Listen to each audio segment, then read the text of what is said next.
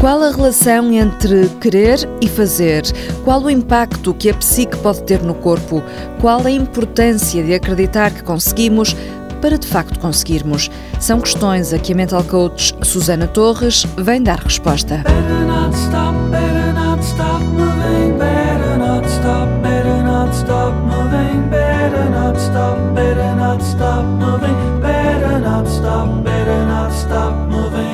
Susana Torres ficou conhecida por ser a mental coach de Éder, que marcou o golo que tornou Portugal campeão europeu de futebol mas ela treina também outros atletas de alta competição. Recentemente, Susana Torres esteve no Trilho do Infante, em Penela.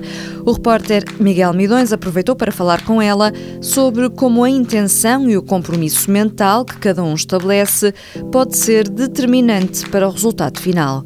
Pergunta para início de conversa o que pode ser feito para maximizar a performance de um atleta. Uma das coisas que eu trabalho muito com os atletas é hum, o planeamento, ao fim e ao cabo, da prestação. Portanto, qual é a minha intenção quando eu vou para dentro de uma prova, não é? O que é que eu quero, quais são os meus objetivos e como é que eu faço esse planeamento do percurso para lá chegar. Basicamente, quais são as etapas que eu quero ver cumpridas por forma a conseguir atingir o meu objetivo. Isto é tudo planeado.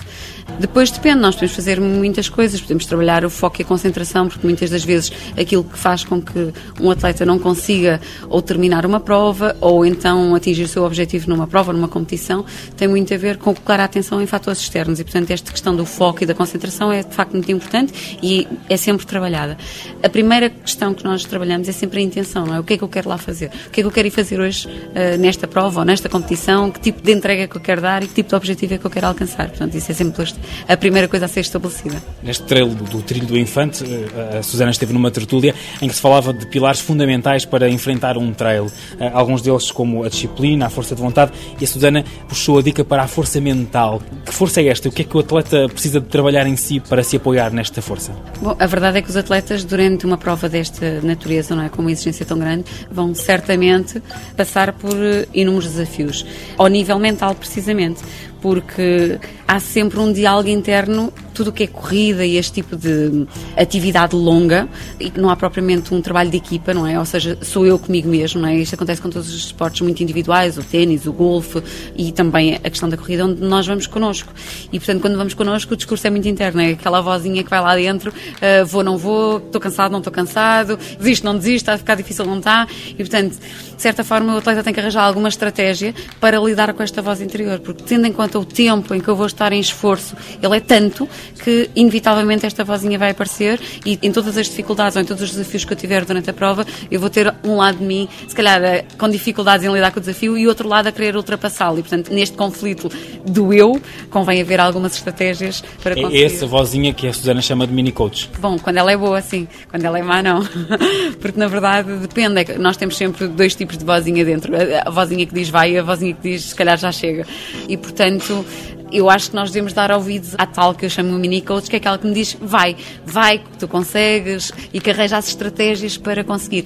Normalmente, eu, principalmente nos esportes individuais, eh, e eu acompanho também um atleta que pratica golfe, e ele também tem muito esta questão da voz interna, e aquilo que eu costumo aconselhar os atletas é que puxem por essa voz. Ou seja, que imaginem como se fosse mesmo um mini coach, o que é que ele deveria estar a dizer neste momento, no momento em que eu estou a lidar com uma dificuldade. Porque se eu pensar nisso, provavelmente vai-me saltar cá para fora uma resposta. E se eu não pensar nisso, se eu não der voz ativa a este tal mini coach, provavelmente o outro vai aparecer também, não é? Que ele começa a apresentar dificuldades. Isto está difícil, estás a ficar cansado, não acontece nada se desistires, deixa lá, já te esforçaste, hoje não dá, enfim, esse tipo de coisas que nós vamos dizendo a nós próprios e que vão servindo de justificação e de motivo para não conseguir ir um bocadinho mais além. Isso acaba por colocar no atleta também grande parte da responsabilidade, ou seja, o fruto que ele pode vir a colher do trabalho dele depende muito daquilo que ele quer, da força de vontade que ele tem perante o exercício. Sim, eu acredito que o poder da intenção é mesmo muito forte. Qualquer competição, qualquer prova que eu faça, se eu estabelecer qual é a minha intenção para esta prova, provavelmente vai haver uma vozinha dentro de mim que vai estar sempre à procura de dar resposta a essa intenção. Se eu não a estabeleço, se eu simplesmente vou dar o meu melhor, não é? Como às vezes dizemos, eu vou, vou fazer o meu melhor, eu automaticamente, ao não me comprometer, eu já estou aqui a dar margem para não acabar, para não dar tudo e para em algum momento poder desistir ou poder falhar. E eu acho que se nós estabelecermos os objetivos e a intenção no início, o que estamos a fazer é criar esta tal voz interior que nos vai dizer: não, mas eu disse que o que eu queria fazer era isto, o que eu quero entregar é isto. E portanto vamos estar sempre em busca de satisfazer essa intenção. E é, é bom colocar isso no papel, estabelecer um plano Sim, eu aconselho sempre a fazê-lo. Eu acho que é bom, embora nem toda a gente funcione da maneira, portanto há pessoas que podem não o fazer. Os atletas com que eu trabalho fazem-no sempre. Portanto, nós escrevemos sempre os objetivos, escrevemos sempre as intenções, eles fazem inclusive scripts, ou seja, antes de entrar em competição, antes de entrar numa prova, eles estabelecem por escrito quais são as suas intenções para a prova, onde é que querem colocar o seu foco, quais são as coisas que querem ver cumpridas e escrevem isso num script. Alguns levam a folhinha com eles, não é? metem no bolso, outros tiram a fotografia com o telemóvel e aquilo vai no telemóvel telemóvel, outros fixam na parede do quarto e aquilo está lá durante a semana porque é para aquilo que se estão a preparar. Enfim, há várias estratégias, mas o estabelecer por escrito quais são as coisas que eu quero fazer e que eu quero ver cumpridas e que eu me comprometo a, a fazer, faz com que naqueles momentos de dúvida eu me ligue a alguma coisa. E não me vou ligar ao pensamento de me aparecer, que provavelmente não vai ser bom, não é um pensamento que ajuda, porque eu estou a lidar com uma dificuldade, é ao pensamento que eu estabeleci antes da prova. O que levou a vir aqui ao trilho do Infante e aceitar também apadrinhar, digamos assim, esta prova? Por um lado, o convite, obviamente. Por outro lado, para mim é um desafio muito grande esta questão do trail, porque não é a minha praia.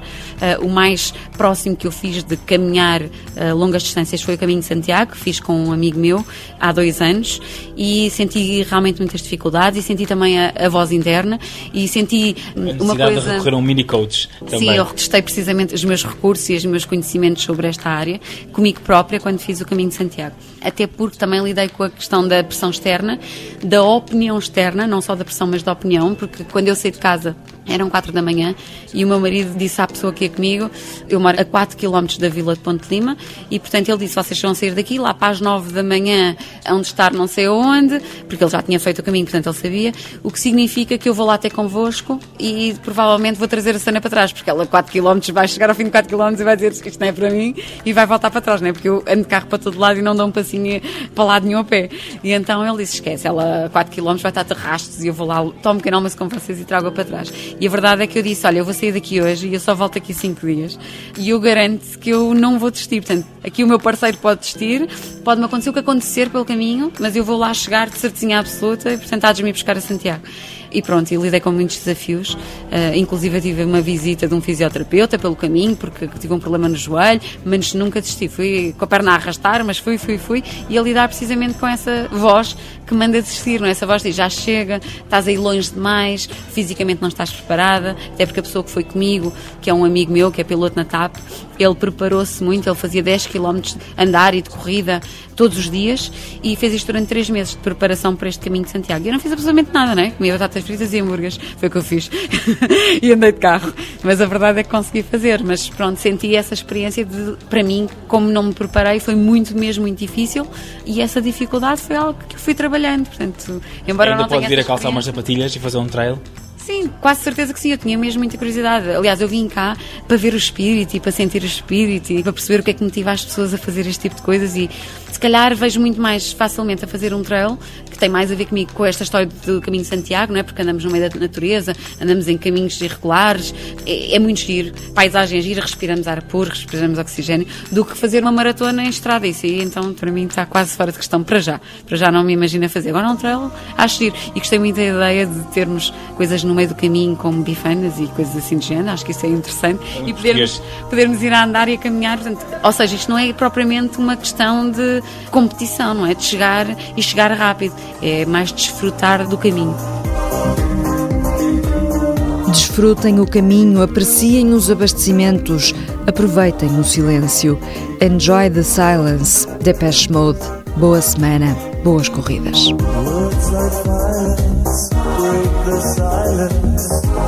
come crashing in into my little world. Painful to me, like me. Don't you understand?